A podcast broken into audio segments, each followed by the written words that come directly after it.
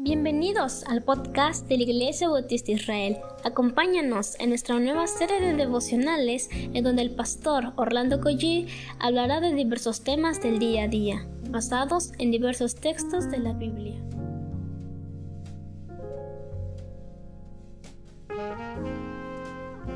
Muy buenos días queridos hermanos. ¿Qué les parece si comenzamos a orarle al Señor y, y hoy vamos a leer Isaías 10 del versículo 26 al versículo 27. Vamos a orar, Padre.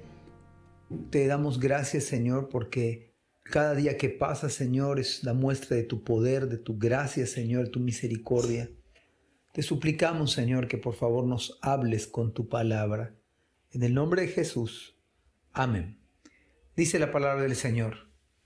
Yo, el Dios Todopoderoso, los voy a castigar.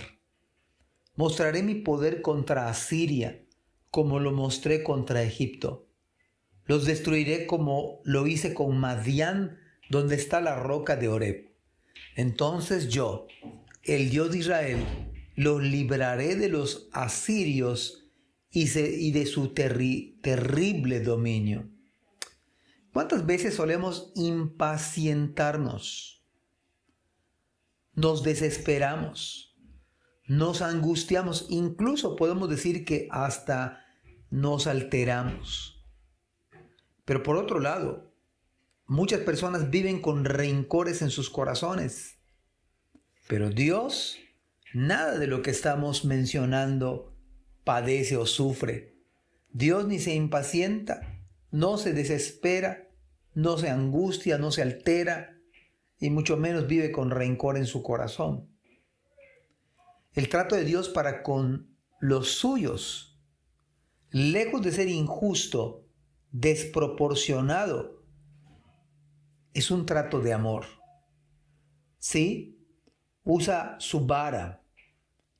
Usa a personas que incluso no son temerosas de Dios para dar lecciones a los que somos creyentes. Y deberíamos estar agradecidos con el Señor por las veces que nos muestra su poder. Debemos darle gracias a Dios. Sin embargo, en estos pasajes nos demuestra la palabra que los asirios serán castigados por el Señor. Dicho de otra manera, Dios siempre nos sorprende. Sea por su paciencia incomprensible, su perdón infinito, y la gracia que tiene para perdonar siempre todos nuestros pecados. Esta es una de las cosas que yo admiro del Señor, su paciencia incomprensible porque nos tiene paciencia, un perdón que no tiene límite. Y la gracia porque siempre que nos arrepentimos nos perdona todos nuestros pecados. De tal manera que en estos pasajes la manera de quitar el yugo de Asiria para con su pueblo fue con el poder y la mano del Señor. Este evento histórico es comparado como de la misma manera como cuando Dios liberó a los suyos de la esclavitud en Egipto, solo que no es muy conocido.